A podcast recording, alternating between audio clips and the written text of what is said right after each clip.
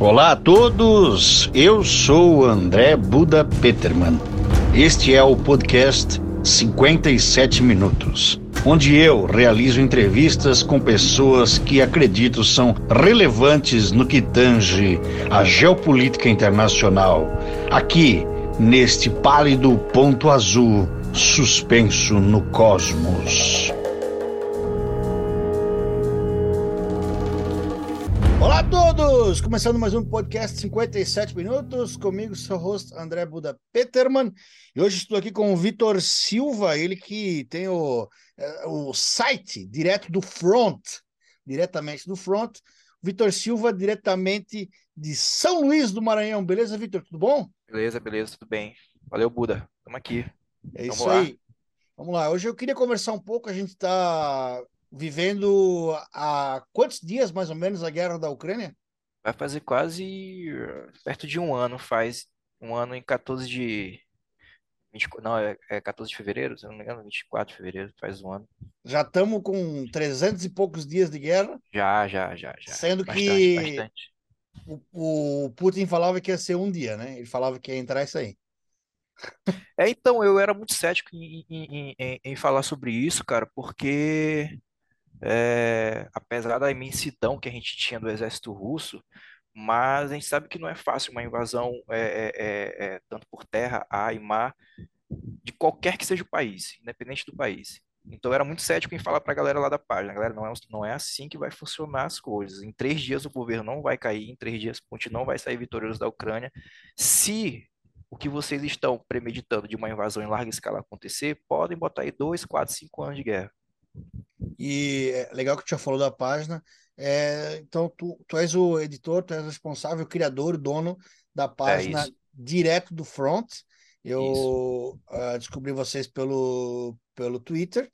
Eu que tô, quem me conhece sabe, eu estou sempre procurando ler sobre guerras e, e geopolítica. Eu trouxe três entrevistados antes da guerra começar, né, o, a, uma, dois ucranianos e um brasileiro para falar sobre a guerra. Os três disseram que a guerra não ia acontecer, né?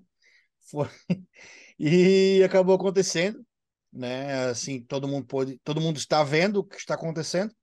E, mas, ô, ô Vitor, eu queria que falasse um pouco, cara, do, do, do teu, do teu background, do teu, né, do, do, do, do teu estudo, né? Tu é formado em, tu, tu estuda jornalismo, tu- como é que é a tua formação e por que tu criou a página direto do Front? A página, ela, ela foi uma demanda pessoal minha, porque é, exis- existiu inúmeros conflitos acontecendo, guerra da Síria, Eu cobri muito os conflitos civis na África, na página, se você fizer um retorno lá para os lá pros meses de junho, julho, agosto, é, do ano passado, você vai ver muita, muito conteúdo envolvendo o continente africano, a guerra na Síria, e aí começou a, a guerra entre Pales- é, é, Israel e Palestina. Mas, em relação à à- criação da página, foi mesmo uma necessidade pessoal mesmo. Eu não, eu não esperava chegar Uhum. aonde chegou, te juro, não esperava. Uma- eu ia publicando, à medida que as notícias iam chegando, eu ia publicando. E em questão de. é, eu gosto muito do que eu faço. Isso sem dúvida. Eu acordo de madrugada para olhar a página, às vezes passo dois dias. Uma, uma curiosidade, quando a guerra foi, tava para a história, eu passei uns três dias sem, sem dormir. Eu trabalho de manhã cedo. É isso é, aí, eu cheguei. Aí, eu trabalho no setor administrativo, dando, dando do, do aula, aqui, na, aqui perto de casa. E aí eu tinha que ir pro serviço. Eu cheguei no serviço virado, com os olhos mesmo assim, já. é, mas trabalhando, sempre gostando do que eu, do que eu, do que eu faço. Lá no curso de História, eu sempre tive essa vertente de estudar é, a parte mais contemporânea da história, que envolve os anos 1900 até os dias de hoje, pegando ali da, da, antes da Primeira Guerra Mundial até os dias de hoje. Então, eu sempre tive essa, essa afinidade com esse tema da contemporaneidade, em querer analisar esses temas e estudar. Mas nunca tive lá dentro do curso um acesso a, a como eu posso te dizer, não é uma base, mas eu nunca tive uma Uhum. abertura grande para estudar esses temas. Então, às vezes eu pegava as coisas para fazer de conta própria, entendeu, Buda? Uhum. Às vezes eu queria envolver tecnologia com história e não sabia por onde começar. E fala, pô, quero, quero fazer alguma coisa. E aí até que surgiu a ideia de eu sentar. e falei, não, agora eu tenho que sentar, desenvolver um projeto e executar. E aí veio direto do front. Uhum. Ó, é é bem interessante. é, a página, ela no, no Twitter, ela conta com mais de 30 mil seguidores, né? E, e a, e a con- contribuição é direta. E o pessoal está sempre comentando as postagens. Eu acho muito legal isso. Então, tu acaba tendo informação de tudo quanto é lado, né? Porque tu, tu acaba traduzindo algumas notícias de fora, o que é muito importante, porque a gente sabe, aqui no Brasil, eu, eu estudo letras, né? E inglês. E a gente tem um, mais ou menos, acho que um ou 2% da população nacional que fala inglês. Então, assim, traduzir notícia já é, já é muita coisa, sabe? Já é bastante. Então, o fato de tu conseguir pegar notícias da, internacionais e estar tá trazendo e estar tá tornando elas né, acessíveis ao público nacional já é muita coisa. Qual é a tua, tua maior fonte de, de pesquisa? Assim, lógico, além do Google, Twitter, tu acaba procurando, pesquisando no, no próprio Telegram. E... Telegram, isso. Telegram, Telegram, tiro muita coisa do Telegram. Eu fiz uma divisão assim, Buda. É, no Telegram eu tenho muito mais acesso a, a conteúdo russo, então eu participo Uhum. de muitas páginas é, voltadas para pro, a Rússia, assim, militarmente. Faço parte de um grupo do, não sei se tu conhece, do Wagner Group, que é um grupo de paramilitares privados russos. Eu faço parte de um grupo que eles liberam muita, muito conteúdo, então eu consigo ver o que está acontecendo de um lado, e lá no Twitter eu dei mais valor para seguir páginas conteúdo ucraniano. Então eu fiz Uhum. essa divisão. Pô, no Telegram eu consigo pegar coisas do conteúdo, é, voltadas para o conteúdo russo, e aqui no Twitter eu consigo pegar coisas voltadas para o conteúdo ucraniano. Fiz essa balança, tanto é que a galera gosta dessa imparcialidade da, da página, de não ficar só focado em um lado, mostrar, opa, tá acontecendo isso aqui, vou mostrar só isso aqui. Não, então faço esse balanço, pego o que está acontecendo aqui e comparo com ali, sempre botando os dois lados. Mas lógico, no começo da guerra, a galera me tacava o pau falando que eu era pró-russo. Porra, só fala da Rússia. Eu falei, galera, é o seguinte, tá tendo um avanço aqui em Mariupol da Rússia, tá tendo um avanço aqui no sul da Rússia, tá tendo um avanço ao norte, em Kiev, feito pela Rússia. Então, não, eu não tô conseguindo, é, é que eu não tô conseguindo, não, mas não existe uma, uma forte pressão ucraniana agora. Futuramente, se existir, eu vou postar na página. Isso é uma questão de, de ter paciência pra gente levando as coisas do jeito que, da maneira certa, que me propus a fazer, entendeu? Uhum. É, eu, eu vi que os dois lados eles são bem tendenciosos.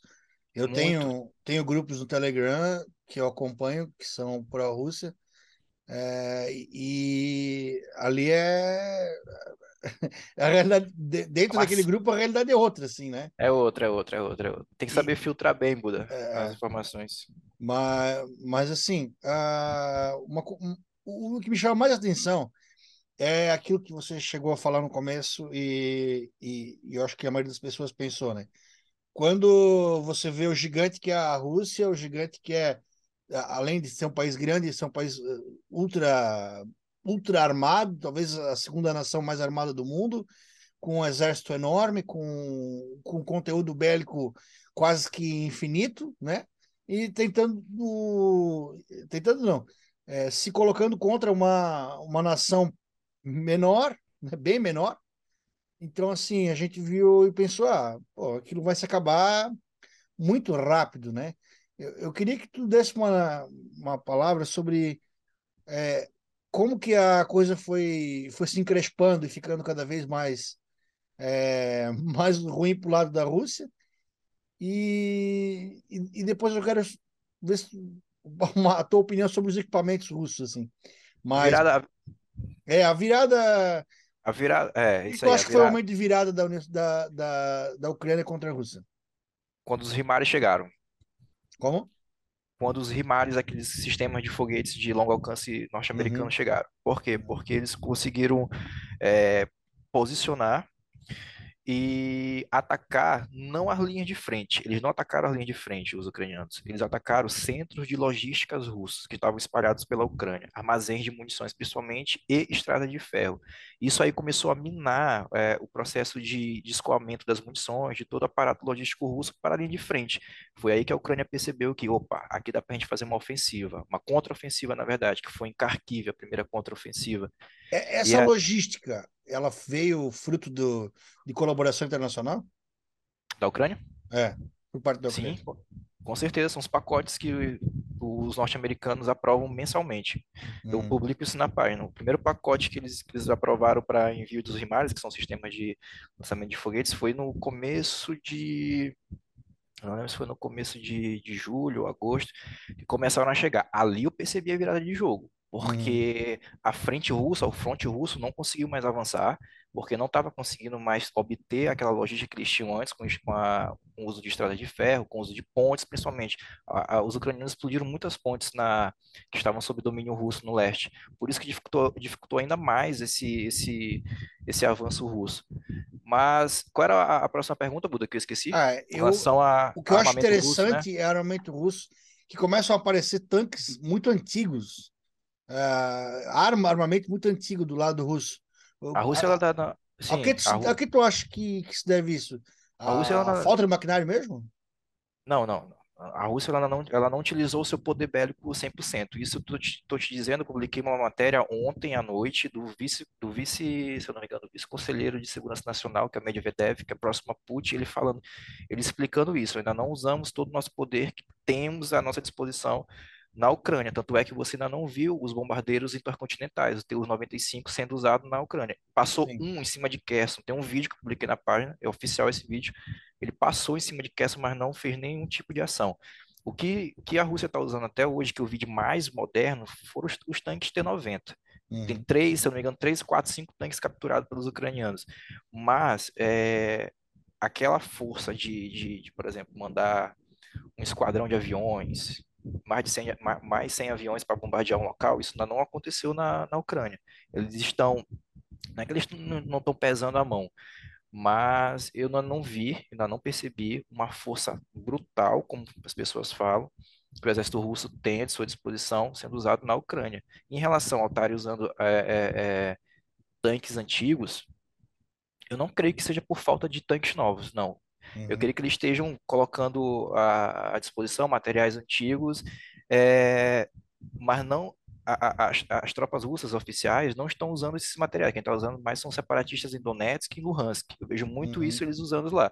Mas as forças convencionais do exército russo não usam esse tipo de material. Tanto é que algumas armas antigas, coletes, capacetes, é, outros equipamentos antigos são todos mandados ou para para esses voluntários da DPR ou LPR, que é República Popular de Luhansk e República Popular de Donetsk, essas duas repúblicas. São mandados que, que para são eles. antigos cidades, estados e regiões da Ucrânia que eram eh, pró-Rússia e, além disso, russos étnicos, né? Que foram Isso, russos relocados para a região da Ucrânia nos anos 60, na época da União Soviética, que isso. se revoltaram contra o, o, o regime eh, ucraniano e, e apoiaram a invasão ah, russa. Então, esses, esses, essas milícias, vamos dizer assim, eh, posso chamar de milícia? Pode, É, acho que essas milícias elas, elas acabaram recebendo esse equipamento mais antigo. Então não é o, o exército russo de elite, né, que está que tá usando esses equipamentos que a gente vê às vezes pela TV antigos assim. Você sabe uma, uma, onde você pode pegar, um exemplo que você pode pegar que o exército russo usou um material bem mais pesado foi em Mariupol. Uhum, Lá eles usaram Tu-22, que são bombardeiros extremamente pesados. Tem vários vídeos deles sobrevoando Mariupol e bombardeando a cidade. Não, esses TU, esses Tu-22 não foram usados em Kiev, não foram usados em lugar nenhum, apenas em Mariupol. Unidades mecânicas. Houve um desembarque anfíbio, se eu não me engano, perto do porto de Mariupol, dos russos, para tomar a cidade pelo litoral. Tanto é que a cidade, ela, eu fiz uma, Teve uma, um podcast que um rapaz, acho que foi o Marcelo, ele tem uma página também no Twitter, ele me entrevistou. Na época, a Mariupol ainda não, não tinha sido tomada. Eu falei para ele, Mariupol vai cair, vai cair em dois, cinco dias. Ele falou, não, não, daqui a um mês. Eu falei, Marcelo, o poder que eles estão usando no Mariupol é sobrenatural. uhum. Eles não vão conseguir resistir, vão ficar ali no parque industrial e de lá vão se render. Dito e feito. Mas, como eu estou te falando, essa força que foi usada em Mariupol pela Rússia não foi usada em Kiev, não foi usada no leste, ali na parte de Luhansk, Donetsk, nem em Kherson. Isso que eu fico aí, isso que eu fico ainda me perguntando. O que que eles estão, é, não é que eles estão esperando, mas o que está acontecendo para a Rússia estar fazendo esses recursos? Eu não creio em recuo tático, é uma perda. Estão perdendo território, estão perdendo, estão levando uma, um sacode da Ucrânia nessa, na, na região de Kherson e levaram um sacode lá em Kharkiv. E vão levar Uhum. ainda mais se se ficar nessa situação de, de, de é, de não se reorganizarem.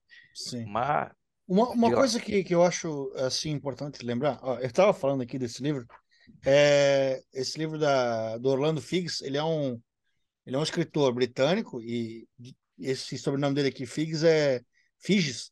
Acho que o pai dele é português, mas é, ele é um escritor britânico e historiador, né? E ele escreveu, cara, esse aqui é o melhor livro sobre, sobre a, a, a Guerra da Crimeia, aconteceu de 1954 até 56, 57. A, a Guerra da Crimeia. É o melhor livro que tem em português. E aqui falava muito da, dos problemas de, de enviar mantimentos, de, de conseguir logística de mantimentos para os soldados russos. Falava muito aqui. O soldado russo passou frio, o soldado russo passou fome, o soldado russo ficou sem bala, ficou sem, sem munição, né? E era por isso que, que acabou perdendo a guerra, aqui, essa guerra aqui, no caso. E a gente acabou vendo de novo isso, né? O, o, russo te- tendo essa dificuldade de levar mantimento para o front. É, eu queria saber assim, o que, que tu pensa disso, o que, que tu acha desse problema, que, como eu vi de novo, parece uma coisa recorrente assim, ó. O russo só manda soldado para frente e ele que se vira. Ele que É, isso aí foi. é, Isso é, batatas lá e colha. isso é uma doutrina bem antiga, e foi usada na, na Segunda Guerra Mundial é, pelo, pelo, pelo Stalin. Tanto é que os alemães, eles estavam chegando perto de Moscou, eles estavam chegando tão perto de Moscou que eles começavam a ver os prédios, as alturas dos prédios do, da, da capital da capital russa, eles não entendiam é, o que estava acontecendo, porque o Stalin, ele, à medida que iam morrendo, por exemplo, morriam 10 russos na frente de batalha, ele ia lá e recrutava 50, e mandava mais. Os alemães iam lá, matavam 50, ele mandava 100. Os alemães iam lá, matavam 100, ele mandava 200. E aquilo ali foi, foi desgastando o, o, exército alemão. Isso está acontecendo hoje? Não. A gente não pode fazer esse tipo de comparação, não está acontecendo. Até porque a gente ainda não viu um contingente é, é, muito grande em atuação na, na, na Ucrânia. Mas existe problema de logística que eu detectei logo no começo da guerra, quando eu falei lá, em- lá na, na, na questão de Kiev. Uhum. Falei, tinha um comboio de mais de 50 equipamentos russos em direção a Kiev. Isso foi tirado foto mesmo de satélite, eu publiquei até na página. Uhum. Eu, eu até expliquei. Eu acho que isso não vai dar certo. Primeiro, por quê? Porque o movimento de pinça que eles estavam fazendo, um vinha do norte para tomar Kiev e o outro da região ma- mais a leste. O, o- o- esses dois movimentos ainda não estavam se encontrando, ou seja, não tinha uma comunicação exata. Enquanto um estava na metade, o outro estava se aproximando, o outro recuava, então existia esse problema de comunicação. E eu falei, vai dar merda, eles não Uhum. vão conseguir tomar a capital. Foi o Certo. que aconteceu, recuaram. E aí começaram a recuar do norte, começaram a recuar pelo leste, agora estão recuando pelo sul. O problema de logística, eu acho que é, é um problema que não é fácil de resolver. Primeiro, porque você tem a Ucrânia, ela, ela tem muitos rios, tem uma geografia aparentemente ainda boa para avançar, mas tem muitos rios. Ela é bem dividida no meio, né? O, o meio da Isso, Ucrânia é dividido pelo, pelo rio, e pelo aí a rio parte. Dnipro. a- e, como é que é o nome, desculpa? Dnipro. Pode chamar de Dnipro também, Dnipro. O, o, o rio Dnipro ele divide bem no meio ali ah, e, e separa bem a, essa Rússia, essa, essa Ucrânia étnica, né? Que eles chamavam, né? Isso. É uma divisão Bem mesmo bem, é uma divisão geográfica muito muito forte, né? muito forte, porque é, vem da Bielorrússia, se não me engano, esse rio ele nasce na Bielorrússia, Nasce, nasce, na, da Bel- Be- nasce do norte da Bielorrússia e vem até. Bielorrússia, aí vem até o sul da, da, é. da, da Ucrânia. Inclusive, para no começo, antes da guerra, antes da guerra começar, é, foi colocada uma ponte, cara, de logística na Bielorrússia, bem, bem na fronteira da Bielorrússia com a Ucrânia, colocaram uma grande ponte de logística militar. Ah, os russos colocaram essa ponte para que ficasse transitando entre um lado e o outro, para que houvesse essa melhor locomoção.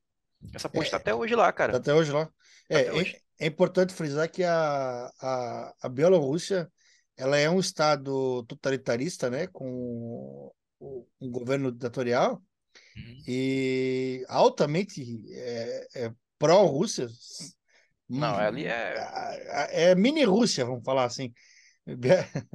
E eu, eu estive lá, estive lá em 2018.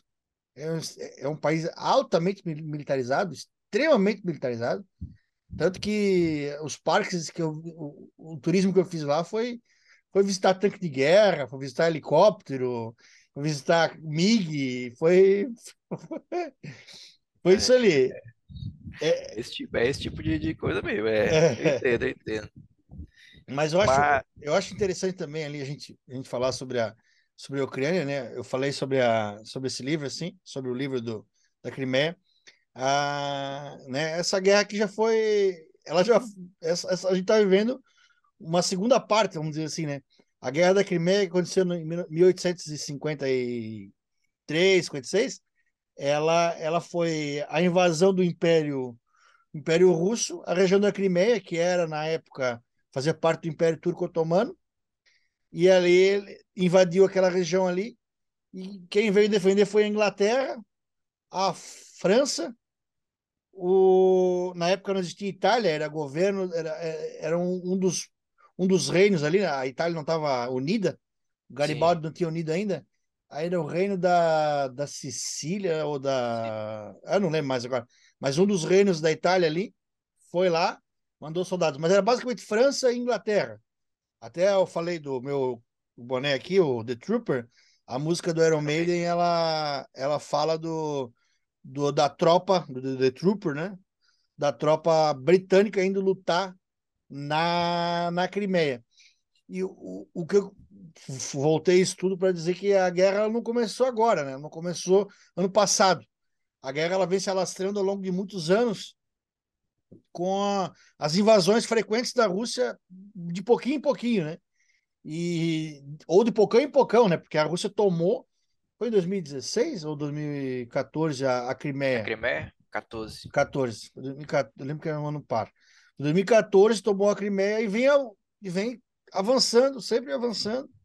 Tanto que a Olena, que eu entrevistei aqui, que mora, mora em, morava em, em Kiev, ela disse: não, a, a, a, a Rússia nunca vai invadir totalmente a Ucrânia, ela achava, né? Ela imaginava. É, a gente está sempre em guerra o tempo todo com a, com a Rússia, mas ela, é, ela não invade totalmente. E esteve errada, né? Queria imaginar assim, o que, que tu pensa sobre essa estratégia que foi de pouquinho em pouquinho, pegando um pedaço aqui, um pedaço ali, de repente abriu a porteira, estourou a boiada e a Rússia invadiu por terra de vez, assim. É, a, a, imagina disso? a gente, eu pego sempre como referência a Euromaidan de 2014, né? Os protestos que, que derrubaram o, o, o governo ucraniano pró-Rússia na época. E aí começaram essas, essa, esses conflitos no leste, principalmente em Donetsk e Luhansk, que se rebelaram. Falaram, não, aqui está tendo um golpe de Estado. O Ocidente está se aproximando do governo de Kiev. Enfim, aí aconteceram esse, é, esses levantes. Mas é uma estratégia que deu certo em 14, deu certo até 2016, porque vieram os acordos de Minsk, e aí depois os acordos foram quebrados, e aí a Rússia, talvez na cabeça lá do Putin, sentiu a necessidade de, de invadir por terra, porque não dava mais para ficar apoiando é, é, militar. Aliás, a Rússia ela sempre teve presente, cara, na, na Ucrânia, militarmente, desde antes mesmo de 2014, principalmente no leste. O leste ele é muito nostálgico a esse período da União Soviética, por isso que eles são muito mais ligados à, à, à Rússia do que propriamente ao, à, à Ucrânia. Mas é uma estratégia que deu certo na Crimeia, deu certo parcialmente no leste, mas esbarrou agora aqui na, na, na invasão, porque talvez os russos pensavam que não ia haver uma resposta tão forte do Ocidente no envio de armas. Então a gente é, um, é, é uma eu vejo que é uma estratégia que deu certo lá atrás, mas que faliu atualmente. Uhum, entendo. É, a- quanto tempo tu acha que a, que a Rússia ela consegue é, ela consegue financiar uma guerra dessa sem quebrar? Depende. A Rússia sozinha não vai, não vai conseguir. Pode esquecer. Sozinha não Uhum, consegue. Mas vai, eu acho que uma hora ou outra a China vai entrar, cara. Uma hora ou outra vai. Uma hora tu vai sentir, porque é, é o casamento perfeito. O que que acontece? A China tem a mão de obra e a Rússia tem muitos recursos naturais. Unindo esses dois dá um casamento perfeito. Todo mundo, todo mundo sabe disso. Todo mundo uhum, sabe.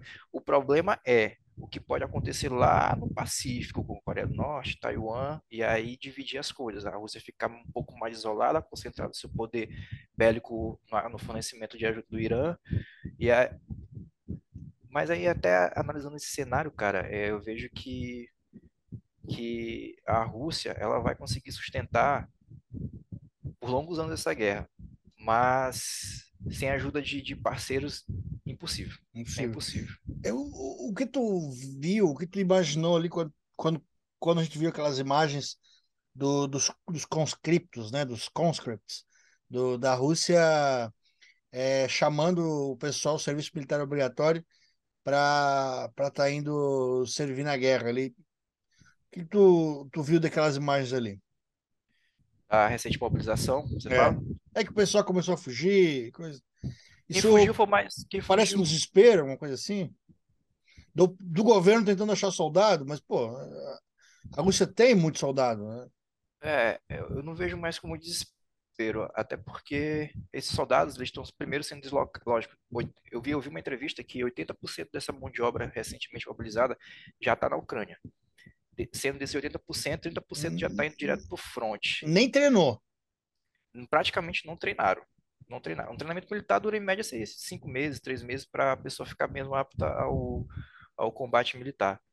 E em relação a quem estava saindo da Rússia, é, eu vi mais foi a boa parte da classe média que tinha um, um certo poder aquisitivo começou a sair, mas aqueles que não tiveram que ficar e estão na, na, na, na, na Ucrânia. Em relação, posso até fazer um pequeno parêntese aqui, porque eu vi muitos, muitos vídeos, muitas fotos de tropas recentemente mobilizadas, e aí eu fui analisando a questão do equipamento que eles estavam vestindo, capacete, colete, arma, se era defasado ou não. E existe uma, uma diferença. Porque se a gente comparar um soldado, como eu te disse lá atrás, um soldado da República Popular de Luhansk, as milícias que você chamou, com um soldado recentemente mobilizado, o equipamento é totalmente diferente. Você percebe uma adequação ao, ao estilo militar atual do, do mobilizado, diferentemente daquela defasagem que você vê nas milícias. Pelo menos isso eu concordo que eles estejam preparados. Equipamento, mas não Uhum. taticamente, em três dias, quatro dias, mandar uma pessoa para um campo de batalha é suicídio, pô. É, concordo. O, a gente pode fazer um paralelo com o Vietnã até, né? Soldado indo sem vontade de lutar, né? Pois é. É, Soldado. É, pode ser uma comparação muito, muito, muito pertinente. Mas aí, aí a gente tem que também ver é, o que, que a Rússia está planejando o inverno. uhum. O inverno ele começa em fevereiro. Inverno brabo, aí, né? A gente tá chegando, a gente tá chegando lá, nós estamos em novembro, Isso. aí Inverno vai, vai vir dezembro, vai ser um inverno forte, muito mas eu forte. acredito, eu acredito que como, como por exemplo aqui no, eh, aqui no sul do Brasil a gente está vivendo um, um invernico, vamos dizer assim, ah, nu- nunca, a gente, eu nunca me lembro, nunca me lembro de ter tido um- temperaturas frias no, em, em novembro, mas a gente está tendo, talvez, eu não sei como é que tá direito lá, mas como o planeta está com as temperaturas meio, meio, Alterado, é. meio alteradas, talvez lá tá um pouco mais quente agora do que de, de costume, né? É. E aí pode ser que esse inverno ele se atrase, questão de me, um mês, talvez. Mas são duas nações que é, é, o, o povo já está adequado ao, ao tipo de, de, de inverno que está vindo. É Aí eles vão rachar lenha e, Isso, esquentar. isso. Além de esquentar. Eu não sei se É. vão, vão haver confrontos, avanços. Eu acho que vai estagnar mais a, a guerra no, no inverno. E aí O avanço de tanque fica prejudicado por causa da lama, né? prejudicado, fica muito prejudicado. A, a logística fica prejudicada. Até mesmo a aviação fica prejudicada. Você não consegue ter uma, uma visibilidade muito boa, apesar da tecnologia. Mas tudo fica prejudicado. Ah, o sistema Starlink do, do, do nosso querido Elon Musk, o, Parou, parou de funcionar. parou, não vai mais. É, ele pediu o financiamento do governo norte-americano e o Pentágono até agora não deu uma resposta se vão reativar ou não. Isso- bancando Isso tem a ver com ele ter comprado Twitter e, quem sabe, ele ter descapitalizado demais? O, o Musk deu umas, umas declarações recentemente pedindo para que a Ucrânia sente na mesa de negociações, independente do que está acontecendo, negocie com a, com a Rússia. E logo em seguida esses satélites começaram a ser desligados. Inclusive, é, é, é, eu até fiz um- uma publicação falando sobre isso, porque a comunicação que o Starlink estava dando para os ucranianos era essencial, estava ajudando demais na, na movimentação, na inteligência, no deslocamento de tropas. E aí, quando você perde esse, esse olho, você perde muita coisa. É Uhum. Difícil. extremamente difícil, porque a primeira coisa que a Rússia fez quando invadiu a Ucrânia lá em fevereiro foi destruir principais antenas de comunicação em todo o país. É por isso que o Elon Musk vê, não, vou entrar com o Starlink, não precisa disso, tal, tal, mas agora sem isso fica uma situação muito difícil, cara. Muito difícil, é muito caro, né? O Starlink é muito, é muito caro, caro. Muito e... Mas, mas é super eficiente, eu acho que. Muito eficiente. É, eu acho que ajudou. E, e essa, esse uso do, dos drones, né, ucranianos, assim, é até parece uma guerra de videogame, né? É, que eles acabaram usando os drones de maneira improvisada, assim como comprando drones no mercado e, e, e adaptando, ou Não, eles, eles arma de guerra tradicional há um tempo? É uma, é uma, é uma o, os primeiros drones que a, que a Ucrânia utilizou eram drones militares que vinham da Turquia, se eu não me engano, eram os Bayktar, Bayktar S2. Eles eram produzidos na Turquia, na Turquia e antes mesmo da guerra começar estavam sendo usados na, na, na guerra no leste da Ucrânia. Mas se você perceber, a Turquia parou de enviar esses drones para a Ucrânia. Eles estão usando mais agora Maverick, que você encontra aí pela Shopee, você faz uma adaptaçãozinha e leva para o campo de batalha. Os drones convencionais de ataque ao solo Bakhtar da Turquia, eles pararam de enviar. Mas é uma arma que está se mostrando muito valorosa no campo de batalha, tanto de um lado como de outro. Tu pega aí também os drones que o Irã está enviando para a Rússia, é, basicamente eles passam pelas defesas aéreas ucranianas assim, sem nem ser notados. É. Percebe isso. E isso me lembra, assim, esse improviso de tu pegar uma coisa que é praticamente um brinquedo, né? E acabar usando ele para a guerra, e com efetividade, me lembra de novo o, o Vietnã, né?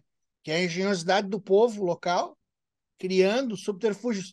Tem muita coisa de, de impressora 3D, né, também, né? Peças, equipamentos que, que a Ucrânia está usando, assim. É, é, o, o que a gente tem de baixas hoje, né, a respeito do povo ucraniano e do soldado russo? O, o que tu acha que a gente pode acreditar? Que número a gente pode Pode estar. Tá, porque a Ucrânia vai dizer que matou tantos, a Rússia vai dizer que matou tantos, né? Mas o que tu acha que a gente pode tornar como verdade? Essa é uma informação que, que eu sou muito cético em publicar na página. Tanto é que eu não publico o número de mortes tanto de um lado quanto de outro. É difícil de encontrar. Mas eu publiquei semana passada uma declaração do, do general Mark Miller, general do Estado-Maior norte-americano. Ele falou que de um lado do russo haviam é, morrido até o momento 100 mil soldados russos e do outro também 100 mil eu não sei se uhum. era somando, se era somando os dois, se dava 100 mil somando mortos de russos e muita gente. Mas mesmo se somar, é muita gente. Uhum. Muita, uma, muita gente. É uma, uma catástrofe mesmo, assim, que Sim. imensurável. Eu, eu acho que para a Ucrânia perder 100 mil soldados é, é, é absurdo, sim. É, é, absurdo. É absurdo, é fora da. Não sei, né? Não sei fora. qual era o contingente deles antes da guerra. Mas para a Rússia também. Apesar da Rússia ser grande, é Também. muita gente. É muito. É. Só batalha. Ó, lá, lá, se você pegar. Se tu digitasse na página, lá na página direto fonte, Mariupol, tu vais ver. É, eu acho que publiquei esse vídeo de uma, uma vala comum. Eu não lembro, uma foto de satélite bem, bem longe, assim. Aí ela pega milhares de bilhares de valas comuns assim no terreno baldio assim milhares hum. milhares milhares muito muito muito isso a, quando a Rússia já tinha dominado a cidade é, é, é, é muita gente, assim. E agora que a gente vê esse avanço de tropas russas sem treinamento, eu acho que tem de só aumentar, né? É aquela doutrina do Stalin que eu te falei. Vai uhum. morrer 100 russos, eles vão mandar 200. Isso que eu tô te falando, Buda. Mais pra frente, tu, vai, tu, vai, tu pode me cobrar. Vai morrer 50 russos, eles vão mandar 100. Vai morrer 100, eles vão mandar 200. é aquela, é aquela tática que o, o próprio Stalin, né? É, tu manda três soldados, né? Um vai com a, um vai com a arma, o outro vai atrás dele sem a arma, mas com a, a munição. E o terceiro vai sem nada. Aí o primeiro morre, o segundo pega a arma e a munição. É. O segundo morre, aí o terceiro pega a arma e a munição e vai. Vai, vai passando, vai passando. E vai, e vai passando, vai, vai passando. passando. Tu não precisa construir muitas armas, porque né, eventualmente o soldado vai morrer. E ele isso vai passando. Vai, vai, isso bem vai começar a desgastar o outro lado, o exército ucraniano. Ah, existe, a, existe, a, possibilidade do exército ucraniano ser é, engrossado com, com tropas internacionais? Eu, a, gente, a gente vê é, a, o, o, o, militar deixando o serviço de lado de, de seu país e ingressando em tropas internacionais, né? Como voluntário. Mas isso é pouco, eu acho, não é muito.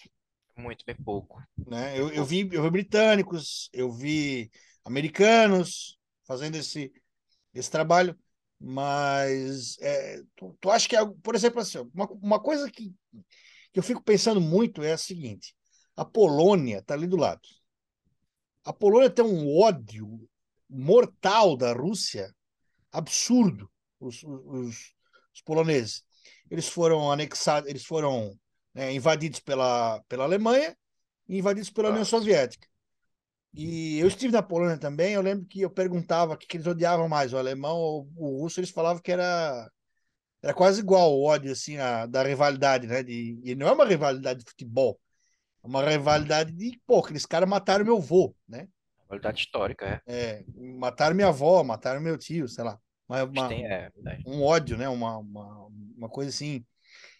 E eu fico imaginando o, o jovem polonês, assim, o soldado polonês, ele deve estar se coçando para entrar, para ir lá defender a, a Ucrânia da Rússia.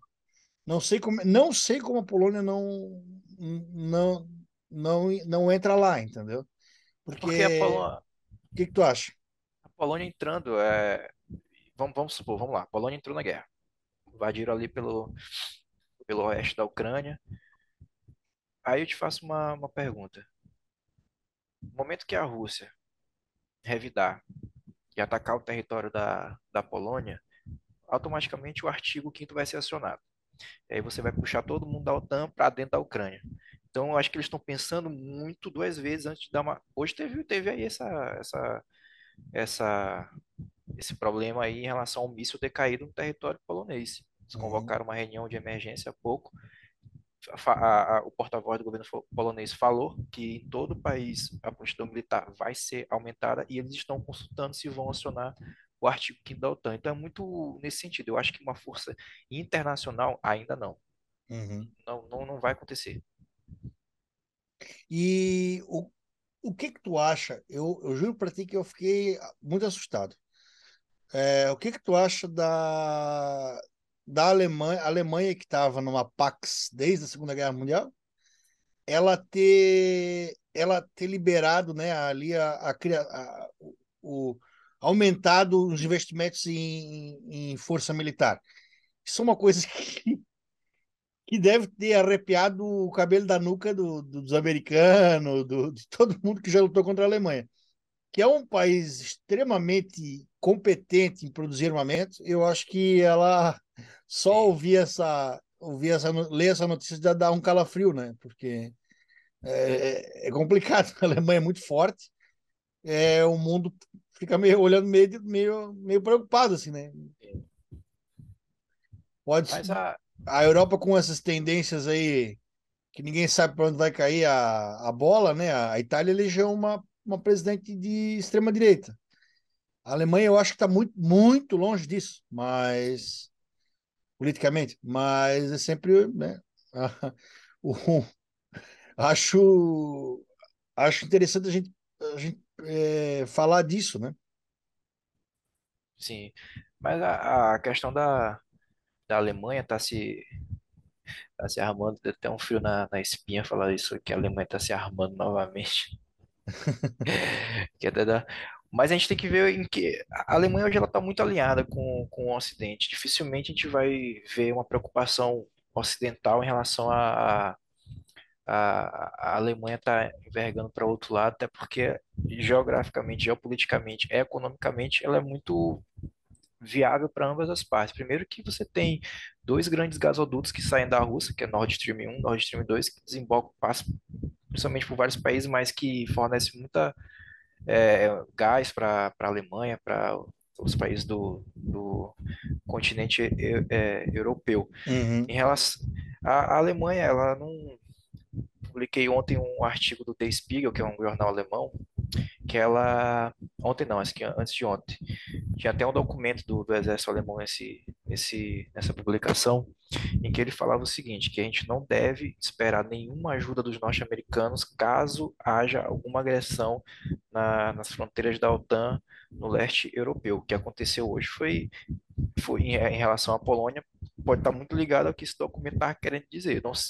Está muito recente, mas a gente não pode fazer é, suposições, mas pode traçar um paralelo entre entre isso, que talvez seja a primeira reação de resposta rápida de uma força maior, pode ser da Alemanha, está ali perto. Uhum. É, é, qual seria o exército mais forte da Europa hoje? Alemanha. Com certeza. É. Alemanha. É, Sem dúvida. Tu citou ali o artigo 4 do, do, dos membros da OTAN, né? Ele seria a, a reunião ali do. De todos os membros da OTAN. Para Conselho dec de Segurança da OTAN. decidir E aí o que poderia é. ser feito. E aí sai desse Conselho de Segurança o que, o que, o que pode ser feito. É, a, Po- a Polônia, eu acho que ela está ela tá Mas não dando pode uma haver veto. Não pode haver nenhum veto. Se houver um veto, por exemplo, a Turquia vai lá e veta. Não Entendi. tem resposta. a, acho que a Polônia está dando uma de Coreia do Sul, né? Ela está fingindo que não está acontecendo nada, assim, né? Cai coisa, no, Polônia- cai coisa no quintal dela e diz assim: é, eu não vi. Não, mas hoje eles deram uma. Talvez um. Ó, tá saindo agora aqui, eu vou publicar aqui na página, que a OTAN ela vai realizar uma reunião, se não me engano, amanhã ou se- ou ainda essa semana, sobre o artigo 4 da OTAN, pedido da Polônia. A Polônia, a Polônia pediu, então. A Polônia pediu, pediu. Quem disse isso foi o porta-voz do governo polonês há pouco. Teve uma reunião entre o Conselho de Segurança da, da Polônia, onde o primeiro-ministro estava, juntamente com o presidente, é, Andrzej Duda, que é o presidente da Polônia, e lá eles decidiram é, duas coisas: aumentar a mobilização militar inteira no país e consultar a OTAN sobre a- o acionamento do artigo 4. Estou publicando agora aqui, já sei. Perfeito. Acho, acho importante isso aí, porque a, a Polônia ela sempre tem esse, ela vive um medo eterno, assim, né? Ela é um, como ela é um corredor de, de invasão da Europa, ela Ela vive, ela vive nesse receio eterno aí. Quando explode alguma coisa no, no continente europeu, a Polônia ela fica nesse fogo cruzado aí. É. Então, acho importante é, é- ela dar atenção a isso mesmo. Mas, bom, nós teremos agora. Vamos, vamos, nós temos que ver agora o que que vai acontecer nesse inverno para ver o que que a Rússia vai vai estar tomando. Mas então, tu acha que a qualquer momento, se a Rússia quiser acabar com tudo, é só ela acionar os bombardeiros? É, vai depender muito, porque a gente já tem hoje, se fosse no começo da guerra, eu falaria pra ti que sim.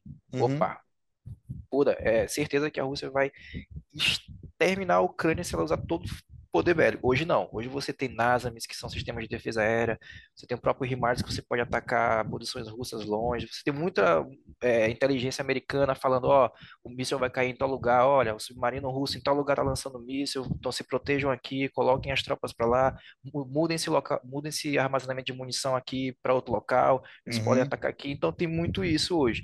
Mas o poder de, de de, de, de destruição é muito grande, é muito grande, vindo do lado russo. uhum, Então, em relação a acabar com tudo em uma hora para outra, não. Mas eles podem pesar a mão e sim, conseguir avanços bem grandes aí na Ucrânia com, se eles implementarem tudo que eles têm a favor. Como eu já te falei, existem bombardeiros, existem outros equipamentos que a Rússia ainda não utilizou. Não, uhum, não vi nenhum registro. Então, quando eu ver, eu falar, porra, Buda, agora que a gente pode fazer uma análise falando que realmente houve um avanço, houve ou não houve, enfim. Mas é muito incerto, é muito. Eu, eu gosto de uhum, trabalhar com, com, com hipotético, mas às vezes não é bom.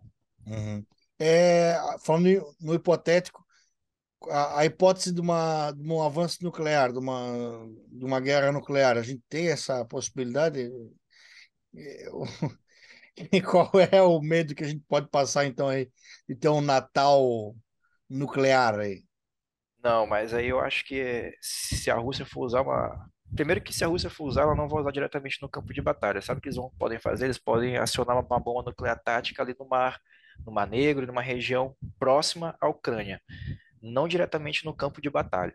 Uhum, E isso, isso soaria mais como um aviso, falar, vocês estão pensando que a gente não pode usar, mas a gente está aqui, a gente está usando. E a próxima vez a gente pode usar em cima de vocês. Mas em relação a ter um ataque direto, acredito que não, agora não. uhum. E sobre aquelas questões da, da saúde do Putin, que ele estaria sofrendo de alguma coisa, que ele estaria é, quase morrendo, né? O que, que, Não, que tu não, acha disso aí? é, eu li uma vez do Serviço Secreto Britânico publicando que o Putin estava com câncer em estado terminal. Isso saiu no, acho que foi no The Independente da, da Inglaterra. Eu vou te, pra ser bem sincero, eu não acredito muito nisso, não. Tanto é que eu sou muito recluso e eu refuto muito isso em postar aqui na, na, na página em relação a, a isso. E se tu me perguntar uma opinião pessoal, eu acredito que não. Uhum, uhum.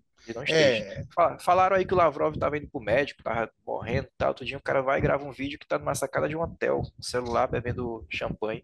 É muito difícil, cara. Difícil. o que, qual a leitura que tu faz daquela parte da, da guerra que a gente estava vivendo? É, que a cada semana a gente via um, um, um general de campo russo morrendo. Aquilo, que se deve aquilo lá? Claro, Ele- eles estão sempre no fronte de batalha mesmo? ou- Como é que Eles foi aquela vão. ação? O Gerasimov, que é um dos principais generais russos, ele frequentemente ele, ele visita a frente de batalha no leste. Eu não vi ele no sul. No leste eu vi, eu vi uma vez, não foi nenhum relato, foi a própria mídia russa descreveu que ele estava vindo visitar algumas tropas lá na região de, eu não lembro se era Luhansk, mas ficava no leste. E aí até houve um ataque perto de onde ele estava que mata... e esse ataque foi real, cobri esse ataque. Mataram diversos oficiais russos, inclusive ele saiu machucado. Não se confirmou a informação que ele saiu machucado, mas uma porrada de gente, muita, muita, muita informação pipocou nessa situação de que ele tinha machucado o pé e a mão em um bombardeio da, da Ucrânia ali no leste. Mas em relação a, a vários oficiais e generais russos terem morrido, desorganização. Primeiro que é, eu não acho que a Rússia tenha entrado com, o ego ali em alta, ah, vamos dominar tudo. Houve uma, acho que houve uma pequena, é, subestimaram demais o que poderia ser a resposta do outro lado. E aí Uhum, aconteceu o que aconteceu. Generais morreram, oficiais morreram, e agora quem está no comando do, do, do teatro de guerra na Ucrânia é um general bem, bem mão pesada, ele comandou diversos ataques na, na Síria, inclusive a virada de jogo na Síria, que a- o exército de Bashar al-Assad começou a virar em relação às forças de, eh, de defesa da Síria, foi quando esse general assumiu. Ele pesou a mão mesmo, ele trouxe boa parte da força aérea para dentro da Síria, ele trouxe é, Spetsnaz, que é uma unidade de elite É tipo o SEAL, os SEALs americanos e os Spetsnaz, né? Aí ele trouxe esses Spetsnaz para dentro da Síria, e aí começou a ter uma virada de jogo. Esse general ele assume agora no, no, no final de eh, setembro, Putin troca o, o comando e é isso como a gente está vendo. Ele Uhum, tem uma, ele tem uma, uma doutrina bem mais forte que o, que o antecessor. Não lembro quem era o antecessor, não lembro se era o Gerasimov. Não, o Gerasimov ele é, ele é do lado do, do Shoigu, mais acima desse. uhum. Mas ele tem essa característica de pesar a mão mesmo. Tanto é que hoje tu viu um dos maiores ataques que aconteceram desde o início da guerra. 100 mísseis russos caíram sobre a Ucrânia. Lógico, alguns deles foram interceptados, mas a maioria conseguiu atingir infraestrutura de energia, de água.